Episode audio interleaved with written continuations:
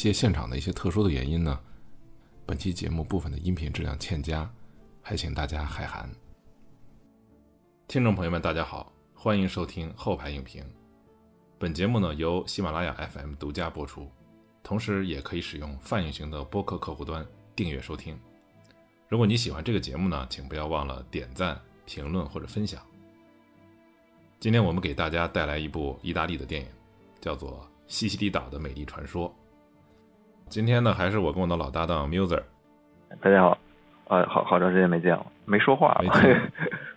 好，那我先简单的介绍一下影片的相关的信息。这个电影呢是两千年二零零零年的十月二十七号在意大利上映的，片长呢是一百零九分钟。导演呢是著名的意大利导演朱塞佩多纳托纳多雷，啊，编剧呢是两个人，托纳朱塞佩托纳多雷和卢恰诺温琴佐尼，摄影呢是拉乔斯科尔泰，哎，主要的演员呢，呃，就介绍两位吧，也是本片的两位主演，一位是莫妮卡贝鲁吉，啊，她饰演的是马莲娜，还有一位演员呢是朱塞佩苏尔法罗，他饰演的是雷纳多。他在出演这个电影的时候，应该是一个，应该是第一次从事呃电影的拍摄。然后他当时只有，应该是只有十四岁啊，十五岁，十四岁他可能那个拍那个镜头啊就违法了。他后来我查了一下，他主要后来就从事了呃意大利的电视剧的一些拍摄，但是现在最近就销声匿迹了。呃，本片的发行方呢是美杜莎影业和米拉麦克斯影业啊，米拉麦克斯影业我们知道也是维恩斯坦兄弟的这个啊电影公司。本片的大众的评分，豆瓣呢是八点九分，然后 IMDB 呢是七点五，Metacritic's 呢是五十四分，不是特别高。它这个片子这个评分就很有意思，豆瓣的评分是非常高的，豆瓣能进到我们这个豆瓣二百五十名的啊往前了，很靠前的这个名次。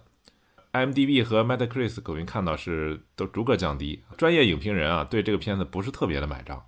啊，但是大众的这个评分呢是很高的。我先大概的简单的介绍一下剧情的概要啊，本片呢讲述的是二战期间，一九四一年到一九四三年期间，在意大利的西西里岛啊发生的一个关于一个美丽的女人马莲娜啊她的悲剧故事。那 Muser 你先说吧，这个片子你给什么评级？然后你的理由是什么？我等着你说剧剧情概要，一句话就说完了。这这是咱们说这个剧情概要，我我这里我要插一句。啊，详细呢就不展开了，大家去看电影就行。大部分人应该都看，很多人都看过。我我看来就是典型的那个 那个大众影迷，我是不得不看。呃，我我觉得当时看完就是有两个两个比较大的震撼吧。第一个就是对我来说，我觉我觉得对于很多那个男孩来说，这个片子的有一个很重要的意义，它是它是让我摆脱了就是青春青春期那种性冲动。伴随而来的种种那种愧疚感、负罪感，这个里面对性的这种对性的这种展示，它是那么的美丽自然，是吧？还而且描写了很多这个小男孩在性启蒙时期对对异性的那种幻想跟冲动。他导演其实是一种，他是对自己青春的回忆，所以他我从从这个意义上来讲，我觉得他挺像那个姜文那个《阳光灿烂日子》里的，就是这两个片子都是属于对。对自己青春的一种一种回忆吧，因为对这个青少年的男性来说，这个这个性的性这个是是在咱们生活中是非常重要的成分啊。然后这个我觉得也怎么说呢，就是就是看完之后有一个有一种如释重负的感觉。我觉得当时是心中长久以来有一种压抑被释放了，是吧？当时看到就是觉得哇，原来世界上有其他地方也有也有这么一个男孩。也是沉迷于性幻想，还还逃课，还还那个什么偷内裤，还 干这种事儿，是吧？我印象最深的不是说，就是他当街被被殴打那一段，我印象最深的是他爹带他去去妓院那段，那我的天，那那个对我冲击太大了。怎么能有这样的家长，是吧？对，这种感觉简直简直不不不可思议。但是你看他片子里面又，他表现的又是一件特别正常、特别自然的事儿啊。就是在我们那个年代是几乎没有人教你任何性知识，这是这是第一个层面的这种震撼嘛。第二个层面就是这导演对这个世态炎凉的把握就非常精准，他其实有一种漫画或者是夸张式的这种表现吧。我觉得他对整个就是西西里岛上那些人的那种群像的那种描绘，但是这个内核还是非常准确的。这样一个女性的遭遇，它其实具有一种普遍意义。它，我觉得他讨论了一个一个很深刻的命题，就是美意味着什么。这个我们后续可以可以继续聊吧。解脱了我当时伴随着就是我自己在青春期那种性的压抑也好，或者是跟性相关的一些那种歉疚感或者是负罪感那种东西，我在看这个片子之后都烟消云散了。这个东西可能是跟跟每个人的经历都有关系吧，但是我看完当时是是这种感觉，这个对我的冲击是最大的。他是他是基本上是完全从这个小男孩的这个视角去。讨论这个事儿的，其实咱们后续也可以说说他对这个女性的塑造，其实可能按现在的眼光来看，可能稍微还是单薄了一点，是吧？对对对。但是你如果是从一个十几岁小男孩的角度来看，他是他是非常非常真实的，也是非常还原就是小男孩心中的那种 呃对女性的一种形象塑造。呃，那我来说一下啊，我的这个评级也是不得不看啊，理由呢同样很简单。这个片子啊，其实，呃，我想说一下，就刚开始咱们看这个电影的时候，我相信这个好多这个呃男生哈看这个电影的时候，都是把它当成小电影来看的。因为我第一次我记得我我看接触这个片子是当时 BT 的那种东西还刚刚兴起啊，然后这个片子这个小标题就非常耸动啊，它感觉像是一个情色电影，然后对，然后你就下下来看了，然后第一遍呢，感觉确实是当成情色电影来看的。应该是过了有个几年吧，有个几年时间以后，偶然的机会呢，又重新看了一遍，就完全已经摆脱了，就是把它纯粹当成一个啊情色电影来看的这么一个一个心理啊，觉得这个片子还是不简单的。所以这个后来呢，我就把觉得这个片子真是不得不看。他的理由就是说，呃，这个片子我觉得是关于一个关于美和丑的这么一个电影，就是看了这部片子呢，你会对人间的这种所有的美和所有的丑。啊，有一个全新的认识。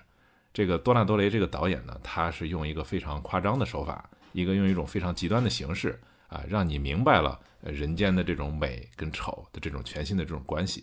啊，这也是我觉得这个片子不得不看的一个理由。当然，这个片子如果从拍摄手法来说呢，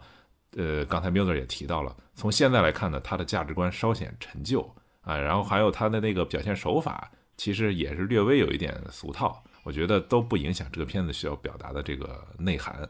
那我们就呃进入一下人物的讨论吧。好，我们说说一下雷纳多吧。我先说一下啊，这个雷纳多呢，他是这个整个电影中的一个唯一的一个观察者啊，其可以说是一唯一的观察者了。因为这个片子好像不存在一个明确的一个上帝视角的这么一个情况，就是等于是他带领观众去观察当时的那个年代在意大利的这个西西里岛的这个小镇。然后那个小镇上有形形色色的这种人呐，包括战争状态下这种生态啊，以及各行各业的这个风貌，基本上都是通过雷纳多这个在电影当中是定义的是十三岁啊这个小孩儿用他的眼睛去观察的。嗯，整个电影的基本上也是严格的跟随着这个雷纳多的视角，这就把这个片子实际上它的价值观就牢牢的这个嵌套在着雷纳多的这种处在成长期的这种变动的这种价值观的这个体系之下。啊，这种观察在本质上，其实我们可以看到，很多时候它实际上是一种偷窥，啊，这就意味着这种观察呢，就是它是具备隐秘性的、私人性的和具备很强的真实性。就是说，他这种偷窥啊，能够了解啊真实的情况，和小镇上那些所谓的正派人啊，就是没有偷窥马莲娜的那些人，他们所谓的那些啊正派啊、道德啊，形成一个非常鲜明的一个对比。就是雷纳多这个人，我可以看到他，因为他是一个成长期的少年，所以这部片子如果严格意义上说，也可以被定义为成呃我们之前讨论过的，就是 coming of age 那一类的那种成长型的那种电影。提过的那个怦然怦然心动、与我同行，就是都是之类的这种电影。对对对，他对性的这种迷恋、渴望啊，然后就是躁动，哎，还很执着。对这种这个心态，这个电影描绘的是淋漓尽致。我们其实可以很多这个，特别是男性同胞哈，可以在这个电影中透过这个小孩看到咱们之前那个过往的那种影子啊，多多少少都会有啊。还有对他对这种成年身份的这种急切的这种向往，也是我们能够非常深的这种感受到的。啊，明子，你有什么补充吗？我觉得，我觉得导演本身他就是怀着一种跟自己过往在和解的这么一种情绪下去拍的一种怀念吧。他完全是把这个带回到自己当时小男孩的那个情绪里，一点一点的成长，完全是融入到这个男孩的视角里。我们看的时候就是很容易也把自己带回去。为什么？其实这个片子里有些他干的有些事儿，你要是完全作为一个旁观者的视角来说的话，他他比如说他去偷窥啊，他去偷内裤啊，他干这些事儿其实是是有点不道德的。但是你在看的时候，你是不会加在这些道德评判去看他的。这就是他这个，我觉得这导演拍摄的非常成功的地方。因为他首先我们可能自己是男孩，是这么成长过来的，我们我们是很容易共情的，带入到他那个角色去。我们可以梳理一下，就是这个男孩他对这个玛丽莲的他这个认知啊，他是整个片子的这个怎么说一个一条很重要的线索吧。就是他最开始他是把他。呃，把玛丽莲当做是美的化身，他完全是把她当做一个一个一个女神化，和他周围那些就是同龄人相比，他一开始他这个迷恋程度就特别深，他不仅是停留在肉体上，他觉得她是美的不可方物，他的内心啊，他的举止啊，他的一切也都是美的，都是纯洁无瑕的。其实这是一个孩子的这种道德要求，也是小时候。咱们对世界的这种认知，它也是统一的。你看上去什么样，事物本身就是什么样，他不会去很难去让他认知它这个这个表面和和内里的这种矛盾啊或者反差这种东西，小孩是接受不了的。他这个片子着重他表现了这一点，就是当他听到那些镇上对玛丽娜的这些风言风语，他当时是选择性的不相信，理解吗？他是他是否定甚至是反击。呃，这个玛丽娜已经成为他心中美好圣洁的这种象征了，这这这是这是不可亵渎的。他就是去砸玻璃啊什么的，像那个咖啡里边吐口水啊，然后 往那个人提包里尿尿啊，你觉得觉得挺搞笑的。就是你要想到的，这是他对内心这个美好纯洁的捍卫。到中间就发生了一些改变，律师帮他打赢官司之后，因为这个律师刚开始就知道他没钱嘛，他就是希望那个占他便宜，然后最后相当于把他给睡了。在在小男孩看来，这个事儿就无异于强奸啊。鲜花被一头猪拱了，他跑到那个教堂里边，气哼哼的把那个神的手给打断了。但那个时候呢，他还是觉得他的玛丽莲仍然仍然是纯洁的，他只是被迫的，是吧？他为了维护自己的声誉，他又付不起这个高昂的律师费，他没有办法打这个官司。他想说服自己，对他要给自己找理由。他这时候其实女神的这种已经已经出现了裂纹了，我纯洁无瑕的这种表征，他已经开始有点破碎了。然后后来他和镇上不同的男人有染。原来不是风言风语，原来是确有其事。埋怨的他那个人格丰富了一层，他是受生活所迫，他为了生活，他不得不出卖自己。这时候他还是，你看男孩其实还是他有这个需求，他觉得他内心还是和以前一样纯洁，只是属于他一个人的。看他每一段的里边的那个新幻想的那些片子，都是很有意思，都能反映他他中间的那种就是内心理想世界跟外部他接触的这个真实世界的这种冲突。呃，你记不记得他他自己的行为也发生了一些变化？最开始呢，那些他他跑到那个他们那个电影院去，有那个妓女是可以给人打手枪的，相当于是是吧？刚开始他是不愿意去做这些事儿的，后来他发现，哎，女神已经堕落了，他跑到那个电影院去找妓女，一直到最后，这个马丽莲她她已经相当于走投无路了吧，有点是啊，找工作也找不着，然后呢，就是到处被人这个。歧视吧，他就哎干脆破罐破摔，就是一不做二不休，他就就加入了那个妓女呗一起，然后尤其是他他去参加那个德国人的新派对是吧？也不知道那是真的还是就是你还记得那个画面吗？他就是把它切割成那种是吧？像那个万花筒那样看出来，然后这件事儿就是相当于彻底的摧毁了这个男孩心中的这个这个形象了。他是他其实是没有办法接受这个事儿的。他的直接的外在表现就是病了，他完全他就彻底病倒了，他非常痛苦，因为他内心真实的那些东西相当于被无情的打破。他母亲就是一个那种就去给他驱魔，然后父亲父亲就带他去那个妓院去治病，重新跟这个世界和解。我觉得整个这一段就是这种表现就特别传神，他不光是关于一个女性的堕落，而且是就是表现了某种。对少年时期的一种执念的破碎吧，一种迷梦的破碎。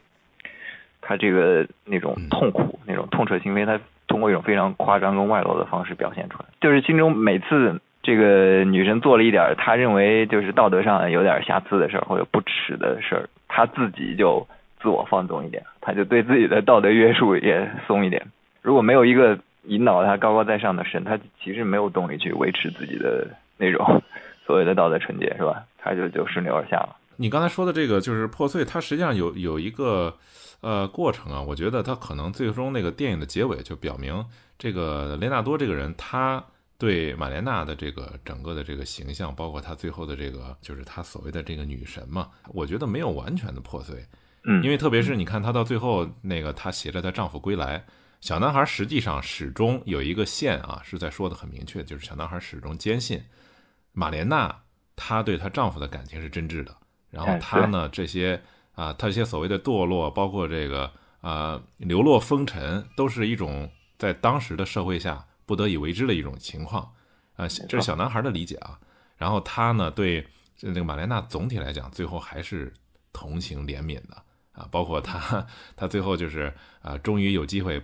跟他说话了，对吧？啊，他说祝你好运啊，玛莲娜女士。这个到最后还是一个，就是说她这个偶像并没有。完全的破碎，而是还原出一个真实的人，还原了，没错，就是是是这么一个，也也可以看作是他对人的这种认知吧，一点一点的丰富啊。但是那一段对他的打压还是打击还是挺大的。他看见他上了那个德国军官的那个车，跟那个跟那个妓女一起，直接就晕倒了那段时间。因为那个马莲娜的对他来说是一个非常完美的性幻想的对象。哎，所以在那个时候呢，他出现这种情况，就是就基本上击碎了他关于他性幻想这个角度对玛莲娜的这个认知。对我想补充几点，就是雷纳托呢，他就是这个人啊，他有几点就是说，呃，是他成长的这个就是关键的一个因素。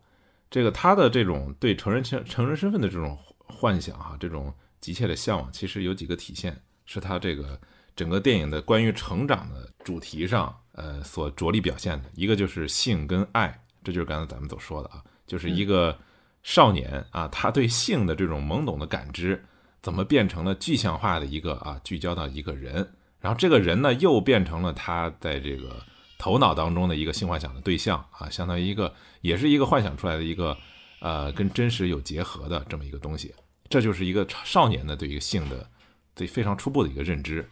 然后呢，就慢慢的他这种性。就逐渐掺杂了，就是对人的感情，特别是对爱的这种理解。小男孩刚开始，他就是一个非常真实的一个对这种性的这种感知，包括他这个对这个女神的所谓的这个女神的这种幻想，维护嘛。对。但是谁谁要打破了他的真实的东西，他就要去打压谁。他跟他的刚开始的那个呃小团伙，呃急切的，甚至是非常这个幼稚的去追随玛莲娜啊，从人家刚开始就是呃。步行上街啊，到到那个大街上啊去行走的时候，这个他们都是去围观。然后这个小男孩他们之间呢，还会把这个啊谁跟玛琳娜怎么回事了，做成一种好像自己一个非常值得炫耀的一个东西去展示啊。然后双方之间呢，还会因为幻想产生的这种争风吃醋的这种，这个玛莲娜在他们当中就是一个非常一个非常抽象的一个东西了，已经变成了他们的一种性的一种符号，这几个人的一种。啊，关于性尊严的一种一种行为，这这太太像那个动物。他们我觉得跟动物还不太一样吧，因为动物有这种幻想吗？因为动物一般来说都是，呃，母猴子它是具象的一种，就是交配权的这种争夺。但是他们其实争夺的是一个非常虚拟的，在自己头脑中的这种 这种东西，谁也没有任何实质的动作。但是后来这个小男孩他这个性他有一个转变，就是说刚开始你看他整部电影啊，就是他最大的特色其实就是。莫妮卡·贝鲁吉这个演员本身了啊，当然也是借着小男孩的这个啊眼去描述的，他对啊玛莲娜的这个女性的外在形象，包括肢体的美。玛莲娜这种美，在雷纳多的意识中，我们可以看到是天然的，几乎是天然的哈，它是一种直抵心扉的一种一种美，是一种没有任何干扰的一种欣赏啊，包括电影中非常直白的啊对那那种性特征的那种特写。但之后呢？呃，雷纳多呢？他对马莲娜的间谍行为之后呢？他对马莲娜的遭遇，包括她对她丈夫的感情，她在自己的屋子当中非常真实的一种行为。也就是说，这个雷纳多在性方面，他转向了对这个人其他方面的了解。他对马莲娜的这个这种性的角度慢慢发生了转变。我们可以看到，就是从完全的肉欲啊啊性欲的这种层面，到了精神上的一些其他层面。啊，包括了欣赏，对吧？理解，然后对马莲娜这种牺牲啊，他后来他宽慰、怜惜，甚至是理解啊等等，整个他发生了一系列的变化。就是这个片子当中他所呈现的这个成人身份的这个关于思考部分的这个展现啊，一个人的思考的成熟也是成成人身份的一种。当然，这个片子还有其他的呃类型，比如说它还有一些政治参与的成分啊，因为片中已经出现了这个当时意大利的这种呃社会政治的一个法西斯，他们这个当政的这么一个情况，包括呃这个孩子特别就是想参与这个正常的社会服务，包括他理发，他想就是坐成人的椅子呀，是吧？然后他想去听这个成人的歌曲啊，然后物品上他就是拥有一个自行车，最。对，用一个长裤，对，自行车对他来说好像是一个特别重要的东西啊。说那一年发生两件事，一件是墨索里尼对英美宣战啊，另一件事就是我拥有了自己的第一辆自行车啊，还有所谓的那个弹簧床啊，也是很有意思啊。那个弹簧床这个电影多次做了这种引申。当然，我们看到这个片子很多问题，它都是从性的上面去描绘、去去展开的。其实，所以这个性这个片子当中确实是起到了一个提纲挈领的一个主题。他当然，他讨论的是，我们可以看到他讨论的是一个比较直白的，但是依然能从中看到刚开始我们所说的这个性的动物性，啊，就是一群少年他追逐这个啊非常外貌非常出众的女孩啊女性，她这种成熟的女性啊散发的魅力，把一群少年啊都吸引的跟那个呃一群鱼一样 在在追她啊，这种动物性非常强。然后他少年当中呢，他们。经常有非常粗俗的这种语言啊，对这种女性的这外外表啊，包括精神上那种意淫、吹嘘啊，包括对自己的这种性特征啊，因为他们在比量他们自己那个东西的长度嘛，对吧？对，在刻意的在攀比，无不体现出就是这种关于这个动物的这种交配权的体现出来的这种动物性。对，有人说这个真正的性呢，它是处于一种原始而且啊冲动的性，它是美丽的。比如说尼采，他就说这个啊，直觉主义美学，这个真正的艺术啊，就应该是那样，就应该是生命力极其旺盛的，受在内在的压力的逼迫，不得不予以表现的这种美啊，这就是尼采的这个说法。在这个电影里边，其实有非常直接的、非常生动的这个体现。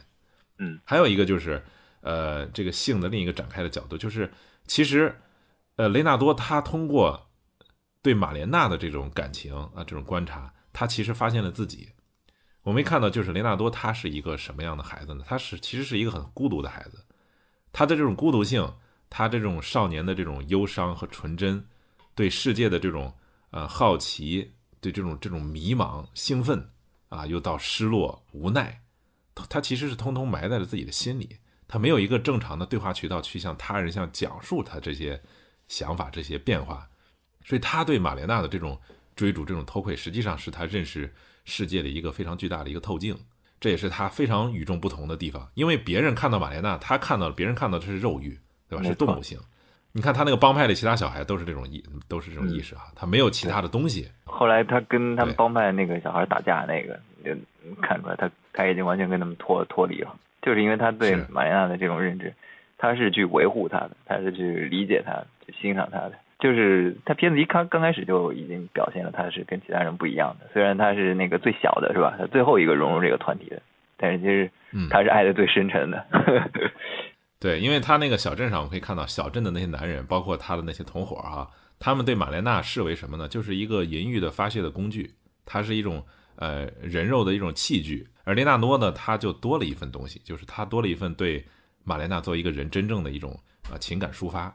他其实并不能认同后来他的同类对玛莲娜这种非常物化的这种集体性的这种侮辱。电影里边有很明确的展现这点啊，包括你刚才说的对那些女性对他的侮辱，包括男性对他的那戏谑那种东西，个人展开的那种小报复啊，朝人家包里边尿尿啊，或者吐痰呐什么这种东西，对，就表现出他的一种一种反抗啊。当然，他我们可以说他也是懦弱的，因为他没有真正的对采取一些非常具体的行动。对，最后她她真正的打破这个沉默，实际上是在看到她丈夫之后啊，她决定给她丈夫写信。这是她，这是她片子里她唯一一次，就是就是相当于主动作为吧。其他的时候，她基本上她都是躲在躲在后面的。就是处于一个旁旁观者的这么一个角色。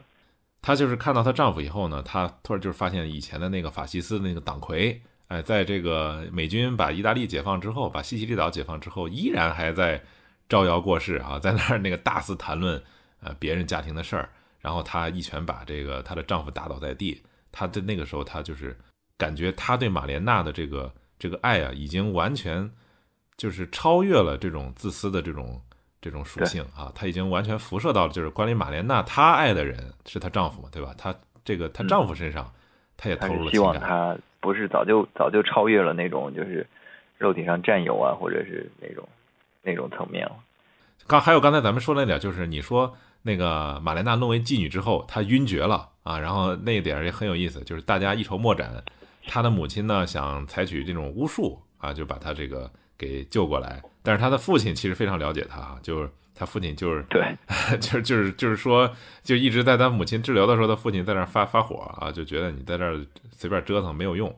很多人说，其实他他父亲这个时候是懂他的哈，就刚才咱们说了，他父亲好像看起来是懂他的。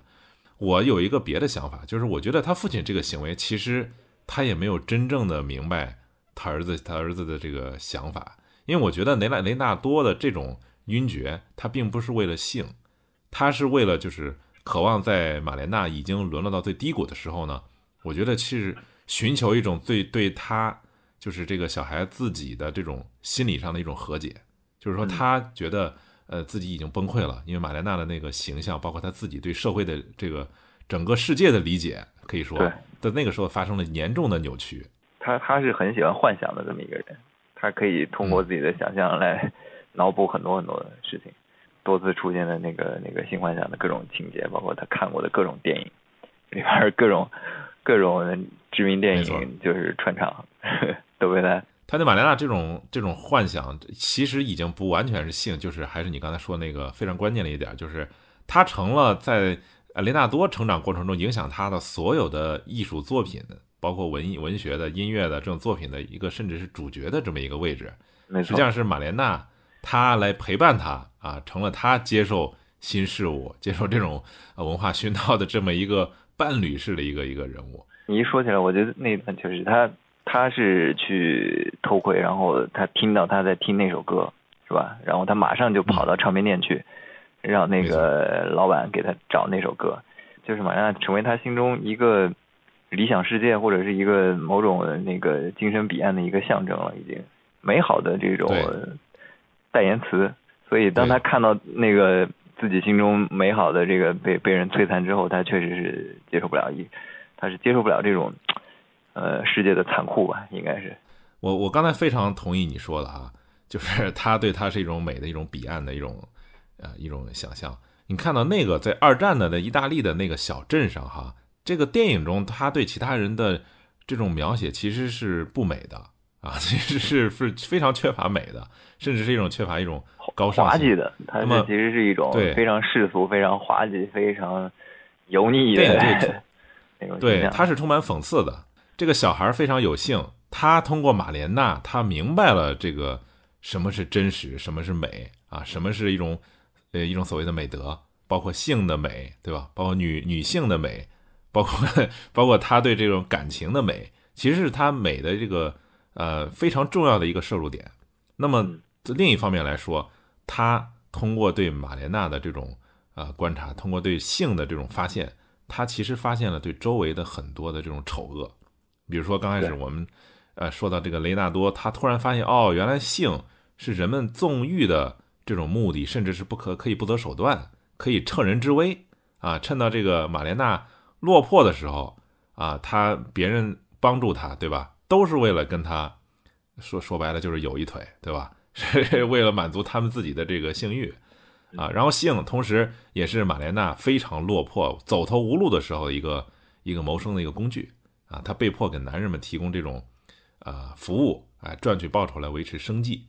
啊。然后性还成了整个小镇上的女人们啊憎恨玛莲娜的一个非常重要的理由。我觉得甚至可能是唯一的理由了。就是他成了全镇的男人的性幻想的对象，啊，所以对这个整个广大女性团体是一个非常重要的一个威胁，啊，所以他对被女人们恶语重伤啊，甚至肆意的伤害，就是刚才咱们说那个那一段儿，所以整 整个这个就变成了雷纳雷纳多他观察整个世界美丑的一个非常重要的局面，就是通过性。对，所以雷纳多他的内心就有了非常剧烈的波动。通过性，性是什么？知道了爱是什么？对人的本性，高贵啊，粗鄙啊，啊，对错甚至丑陋啊，这种东西可能对他他都有影响。整个这个性的这个符号已经不是远远不是一个情色电影，它表现成那个啊非常那种肤浅的那种理解了。所以我觉得这个也这个电影也是他为什么能够让很多人记忆犹新啊，很高级的地方就在这个地方。好，那我们就说到马莲娜了。本片的马莲娜，她名义上啊，她话很少，她的对白也很少。名义上她是一个，呃，她是一个旁观者的这个观察的对象，但实际上她是本片一个绝对的主人公啊。虽然她没说过什么话，虽然她永远在这个孤独的行走啊，但是她确实是本片聚焦的一个焦点。那缪子，你先说说吧。整个片子里展现的就是像你说的，他是他其实没有更多的去。表现这个玛丽娜她自己是怎么想？她就是给她塑造成一个贤妻良母的形象，美丽贤良，然后在家里独自等待那个军官丈夫的归来。然后她丈夫一去世，她就变成一个变成一个独守空房的一个寡妇，然后又后来又又失去了生活来源。她这个片子里其实没有交代他的，他好像就是一个那个家庭主妇，是吧？片子里好像是展现了他找工作为为果。对他当时，你别提找工作了，他当时很多人就是根本就不不卖给他东西，关于商品的这种交流都成问题。后来他父亲也也死了，就就很惨，被美军给炸死了。对对，除了他作为一个这个性感美丽的这个代言人，好像比较难以深入他的内心哈，因为他这个片子完全是一个小男孩的视角，就是我们前面讲的，他可能会有一点物化这个女性的嫌疑。看到他的这个展示，其实我觉得导演一直在给观众提问，就是美意味着什么？长得好看到底到底意味着什么？我我我我自己觉得，我小时候第一次反思到，其实这个上帝是不公平的，就是小时候就发现嘛，就一个班上的同学，就是又长得好看的，又长得不好看的，这个待遇差别就很大，是吧？是吧？众生众生平等，这个就是很不一样的。就是之前梁文道吧，在他那个《我执》里边说过一段话，他说：“他说一个美丽至极的人，必定见过人世间所有的谄媚和心机，然后了解一切可能的手段和交易，然后他不知道童真，也不相信单纯，在他眼前众生莫不阴暗。”他说了这么一段话。从某种程度上来说，哈，应该确实是是这样的。美丽跟这个纯洁，一定程度上它是其实是互斥的。因为在任何一个地方，它它都是一种稀缺的资源。那如果是极端的美丽，它就是极端的稀缺。我还想起一个，就是好好像是木星说的，他说美貌是一种表情，别的表情都是在等待反应啊，比如说比如说悲哀，它是等待怜悯，或者是威严，它是等待别人的臣服，滑稽，它是等待笑。但是美貌的美貌，它这个表情的意思就是就是爱，就是等着别人来爱他。他可能拥有美貌的人，可能自己并没有这个意思，但是美貌就是这个意思。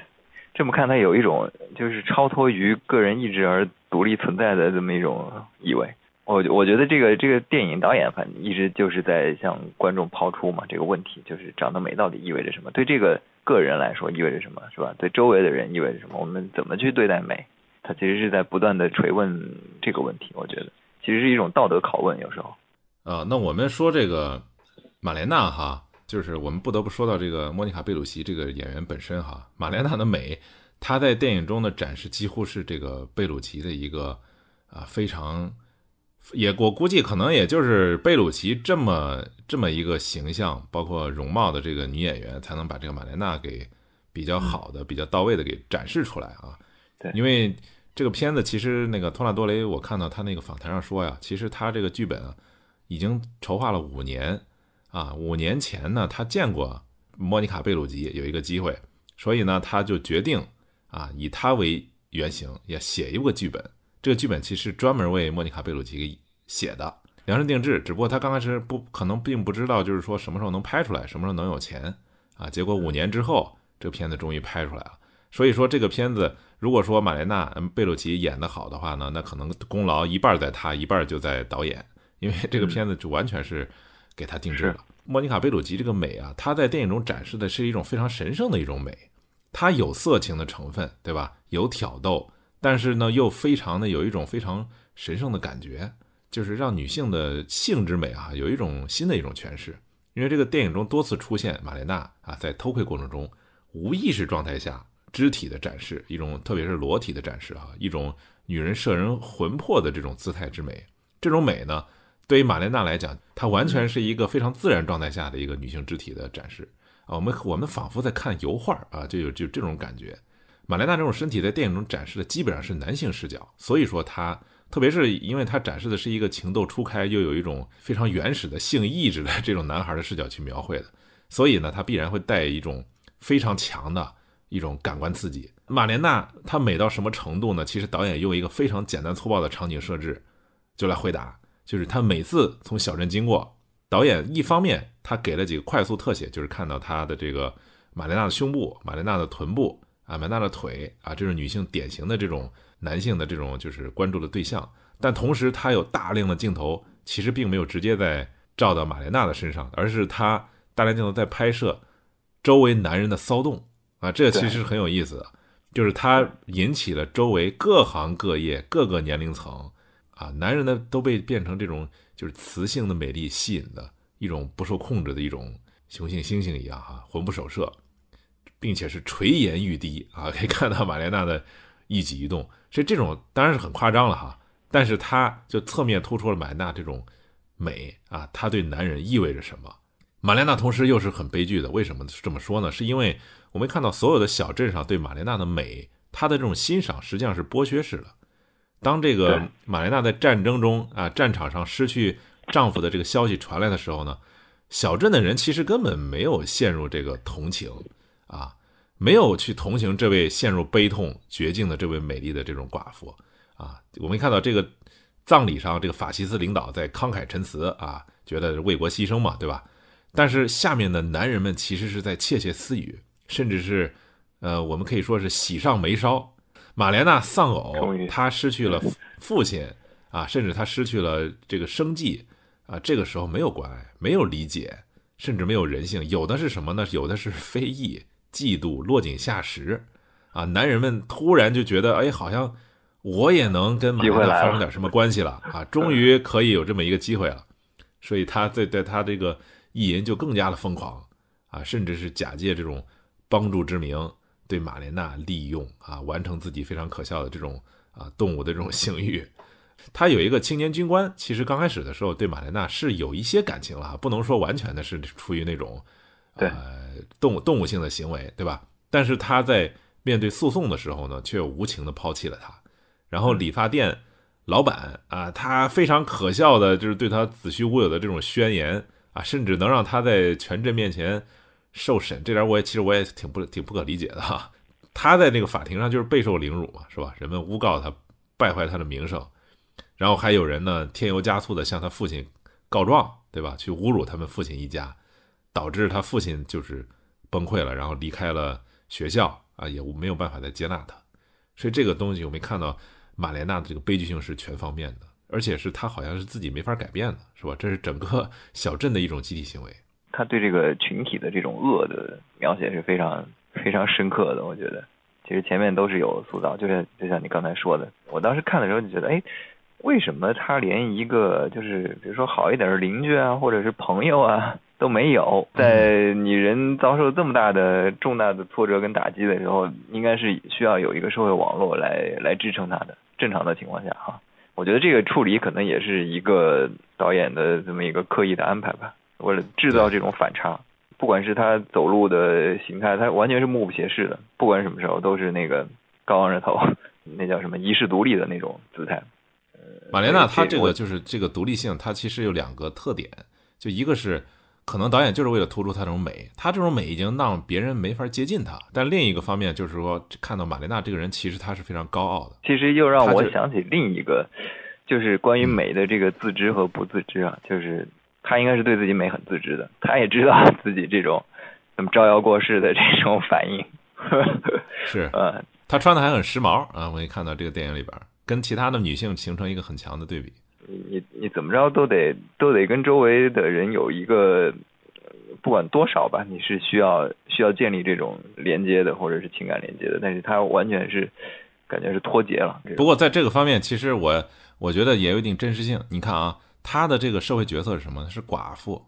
啊。这个所有的这个我们所所看的这个文艺作品，包括现实生活中啊，寡妇往往就是引来最多的这个流言蜚语的这么一个一个对象啊。他是一个少数的一个异类嘛，对吧？弱势群寡妇的。你你可以看到，就是在呃意大利西西里岛这个地方，它还是一个非常就是女性是非常弱势的，我觉得非常保守的。其实可以看看谈谈到那个就是那个庭审，这个影片它是庭审，它是在发生在这个丈夫死后啊，就是丈夫宣称的死后和他父亲死之前，这个庭审基本上就是荒谬透顶。我可以看到他来完成这个马莲娜轮从就是刚开始的那种那种高傲到最后沦落的这么一个过渡。它体现的什么？就是体现在这个四十年代意大利这个男权社会，它是多么的完整，它贯穿着整个文化、社会、司法体系的这个全过程。你想想这个罪名多可笑，就是因为牙医在玛莲娜门口撞见了前来献殷勤的和玛莲娜有些眉来眼去的这个军官啊，他气急败坏地说了一句：“说玛莲娜是我的未婚妻。”然后被他老夫埋伏在旁边，然后带来警察就控告马莲娜这个勾引有妇之夫。啊，然后马莲娜呢就坐上了法庭受审，所以马莲娜她是否与别人通奸，成了所有的旁边的这个市民旁听的人哈交头接耳议论的一个重点。然后每当听到其实马莲娜跟牙医其实什么也没有发生的时候呢，周围的男人就一片叫好啊，非常兴奋。他们并不是为马莲娜无罪叫好，而是得知这个自己的意淫的这个对象啊，一人清白，是吧？这是一场，这是一场，就是满足满足看客的一个窥私欲的，或者是有点像一个娱乐节目一样。后来他那个丑律师其实也那个演的也挺好的哈，他用非常夸张的这个神态和语气质问这个所有人：哎，为什么丧偶的寡妇啊？她跟一个单身的这个军官的这个感情啊受到如此非议呢？难道他不应该追求自己爱情的结局吗？呃，就说牙医他跟他这个军官的身份。啊，其实是不同的，怎么能相提并论呢？律师又说啊，难道美丽是有罪的吗？这就是这题引出了这个片子非常重要的一个论述啊。其实这其实这个呃，这个这个整个庭审也是非常有意思的，它是这整个有点超现实主义啊，但是它也是体现这个马莲娜这个沦落过程的一个非常重要的一个一个阶段吧。然后我们可以说说马莲娜那个惨叫，马莲娜沦落街头的这么一个情况。呃，马莲娜她从刚开始啊，她的电影的刚开始基本上是不说话的，她的话是非常少的，她只有在法庭的啊过程中啊简单的说了几句，然后和在这个室内啊和她呃贪图她美色来帮助她那些人有一些有一些的对话啊，都是非常实际上总体来讲是非常冷静的、沉默的，甚至有点冷漠哈，没有任何就是多余的这种感情的这种外露，但是呢，马莲娜却在这个。就是在这个街头啊，最令人动容的一场戏当中呢，它爆发了。就战争结束的时候，人们就是觉得，哦，原来这个法西斯统治终于结束了，对吧？可以松一口气了。然后美军呢，作为这个解放者啊，liberator，就是被全镇的居民呢欢迎入城。在这么一个情况下，几个小镇的妇女呢就冲进妓院，把马雷马雷娜揪出来，非常残酷的殴打和这个凌辱。玛莲娜被撕扯的这个殴打这个段落呢，我看了一下，长达三分钟。她在全镇人的面前呢，就是突然爆发出一种就是撕心裂肺的一种惨叫。但是我看那个惨叫，她似乎是在向男人们在惨叫啊，因为她面对的是男人们，是吧？但是男人们就是当时的情况就是他们是沉默的，不知所措，好像还有点怯懦啊，就这么感觉啊，就是好像有些人在惋惜，在摇头。我不知道他们惋惜什么，他们难道是？我感觉可能是买惋惜这个美好的肉体最终凋零了，有可能是这种感觉啊。女人们呢，当时是愤怒啊，就叫嚣着要毒打这个。终终于有机会了，觉得哎呀，这个女的一天在镇上，我我心里一天都都不踏实。那那这个镜头，当时我其实我看到这儿的时候，就是啊，眼睛是有点湿润的。实际上，因为这个片子小时候看的时候，从来没认真看这段啊，就是到后边。你真正看的时候，你就看到这一段是导演极力琢磨的表现的，就是这种一个女人的一种悲剧，是我感觉还是非常令人动容的。我我不知道之前提没提过，就是那个就是那个孔飞利说的那个人在大街上的枪，他的那个教魂那个书里，他这个他这个妖术恐慌当时是乾隆皇帝领导的，然后他把各级官僚都调动起来，然后有广泛的这个群众参与，他是对那个流浪无业人士进行了一场大迫害。主要的对象是和尚和乞丐。其实乾隆的动机呢，他知道这个反清复明一直是清朝统治者的心头大患，所以他对这些妖言惑众的人一直非常警觉，是吧？他不知道这里面有没有谋反的人，他就是用这个妖术。其实不管是这个妖术恐慌，还是这个呃文革，比如说是吧？你看到那个，其实其实当时第一反应，我觉得作为一个就是对中国近代史有一定了解的人都都能想象到那个上街批斗的那个样子，把人衣服扒了，对，那个 是吧？把头发剪了，然后给你脸上画字儿，其实都是上层有这个政治动机，但是为什么这些普通老百姓要要这么激动呢？要要跟着起哄呢？这个孔飞利他就说他是。这和这个权力结构的分配有关系。这个妖术恐慌这个事儿，体现了一个让人特别难过的现象，就是社会上到处都是这种冤冤相报的这种敌意。只要是上面认真发动对这个妖术的清剿，普通人就有很好的机会来清算夙愿或者谋取私利。其实你也可以看到，就是你像在这种政权更迭的时候，比如说那个呃法西斯政府倒台了，然后美军美军进来了。相当于这是扔扔在了大街上的一把枪，然后每一个人，你不管是恶棍或者是好人，他都可以捡起这把枪来用。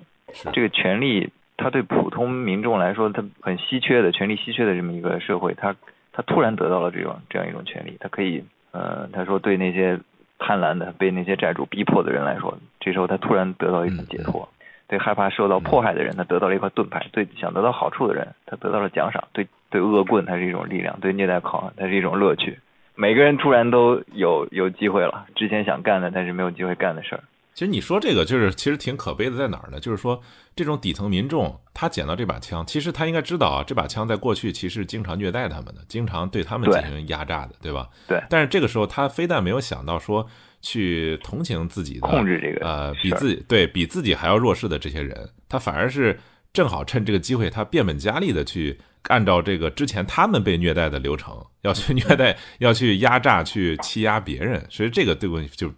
让人感觉非常的可叹。应该说，在帝制后期的中国，绝大多数人是没有接近这个政治权利的机会，然后呢，他们也就不可能通过这个。去去竞争这些社会资源，对这些普通的人来说，你仅仅是组成这个团体去追求社会利益，就构成了这种政治上的风险。所以大部分时候就会跑到这个制度外去寻求这种权利，就是造反啊，或者是革命。然后对大多数人来说，这个权利其实是只存在于幻想之中啊。只有当这个国家清剿异己的时候，他会抓住这种偶然出现的机会来攫取这种社会权利。这会给这些无权无势者突然带来机会，让自己改善自己的情况或者打击自己的敌人，挺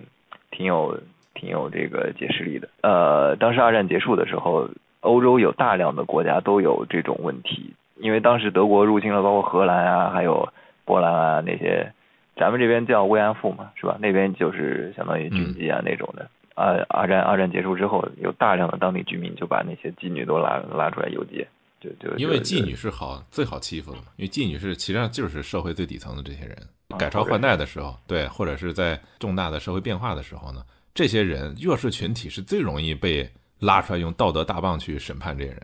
对，这个可以看到，就是他这个片子，他其实展现出来了这个四十年代初的意大利的这个小岛西西里小岛上弥漫的这种战争的气息，因为我们看到这个小镇上经常能看到运兵车在穿梭。啊，人们这个政治集会，法西斯党徒在在上面这个吐沫横飞的在演讲，小镇的这个民众实际上都是热血沸腾啊，他们都是积极的参与，对生活他们同时又是充满热情，同时他们又很愚昧，啊，甚至保守和虚伪。因为看到那个马莲娜的时候呢，他们其实是无情的啊，甚至是充满苛责的这种行为，对马莲娜的这种性感的这种消费，这种落井下石啊，甚至是。这种讽刺、挖苦，甚至迫害啊，他这这种能事，当然雷纳多跟他们是不一样的啊。但是我们可以看到啊，这个小镇那个墨索里尼时代的那个地方首脑，他们在战后依然逍遥自得。这些人其实没有变，我们看到这个小镇到最后也没有变。他们这也是这个这个电影中他体现出来一个非常重要的一个观察。电影中的观察是什么？就是我的理解是，小镇的人就是一群羊。啊，就是当法西斯党徒在举办集会的时候，哎呦，人们特别陶醉于这种集体力量的表演。然后当德军来的时候，哎，人们跟德军也是这个把手言欢啊，没有任何改变。然后美军开进来的时候，人们又挥舞着这个白手帕，呃，热烈的欢迎，对吧？但是，但是对待马莲娜这样的人，这样的弱势群体，他们绝不会雪中送炭啊，只会落井下石。这个我们看到，人们甚至不愿意卖给马莲娜的食物那一段那个导演拍的这个马安排马莲娜偷偷的跟一个小商贩讨价还还价，要这个面包和糖啊，他忍不住用手去先伸进那个包裹里舔了一口糖啊，你看看这个这个社会把这个高傲的女人都逼成都逼成什么样了？对，马莲娜最终她其实沉沦啊，她也是没有办法，因为。这个小镇的男人啊，他们是什么德性，对吧？得知马莲娜决定沉沦了啊，他们是什么表现呢？欢呼雀跃啊！看到这个马莲娜染了头发啊，抹了红嘴唇，然后当众的翘起二郎腿坐在大街上的时候，有一个经典镜头，就是无数人给她点烟。我觉得他们就是好像是在庆祝这个肉体啊，终于可以名正言顺的变成商品了啊，供大家消费了。对这个马莲娜在无数打火机当中呢，她其实电影中。呃，已经展现了她流下了泪水啊，这其实是非常经典的一幕。你看，当这个整个电影最后的结尾，就是当玛莲娜的这个丈夫归来的时候呢，小镇的人其实没有愿人愿意告诉他真相啊。然后当玛莲娜挽着她的手，挽着她丈夫的手，终于最后归来的时候呢，镇上的人是什么反应呢？是错愕啊，惊讶，甚至似乎有一点点那么的愧疚哈。但是他们在集市上。因为你看，那愧疚是什么？他们在集市上甚至可以开始讨好马莲娜，啊，开始就是给她家长里短的，对吧？啊，为什么？假装什么都没发生过。他已经那个风华不再了。对，马莲娜胖了，老了，她不再那么高贵了，所以他们终于觉得啊，好，终于可以接纳他了，一切都都能过去啊。对他们来讲，对小镇上的来讲，似乎是风轻云淡啊，对吧？马莲娜那个时候，她突然被献殷勤的时候呢，她其实是迟疑了片刻。你在这个那个集市上哈，对，她说了一句说谢谢，啊，人们，然后这个周围的人全部欢呼雀跃，然后迅速的好像都忘记了一切。最后这个这个导演的最后这个结尾也是非常有震撼力的，我觉得这拍的是非常好的。讨论最后一个问题啊，就是这个节目收尾吧，是谁摧毁了美？我觉得是什么呢？就是特殊状态下。人们道德的普遍的沦丧啊，我觉得这是一个非常关键的一点，呃，因为即便是你看，即便是在那种情况下，即便对待少部分特殊群体，那基本道德的水准，人们其实是普遍失去的啊，这是一个一个电影中当中表现出一个非常重要的观察，就是少数人被孤立之后，被残酷的碾压，还有一个当然是本片突突出表现的一个命题，就是啊女性的这种悲惨的这种地位，我们看到他们是。在整个意大利整个电影当中啊，女性是属于他者，她是一种完全被工具化、被物被物品化的这么一个东西，所以他们对他们来讲，必须附着在某种社会身份下才能得到肯定，就比如说母亲啊或者妻子，就这种身份才能得到肯定。而玛莲娜的这种寡妇的角色呢，在社会主流当中是边缘角色，所以她的这个美丽呢。在她的这种角色当中，就一下子把她推向了这个风口浪尖，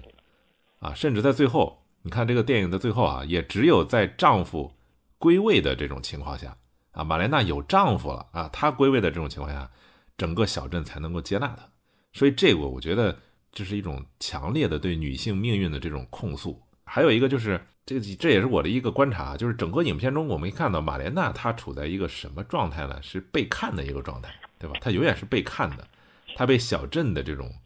群众啊围观，被少年们偷窥啊，被老年人啊围观，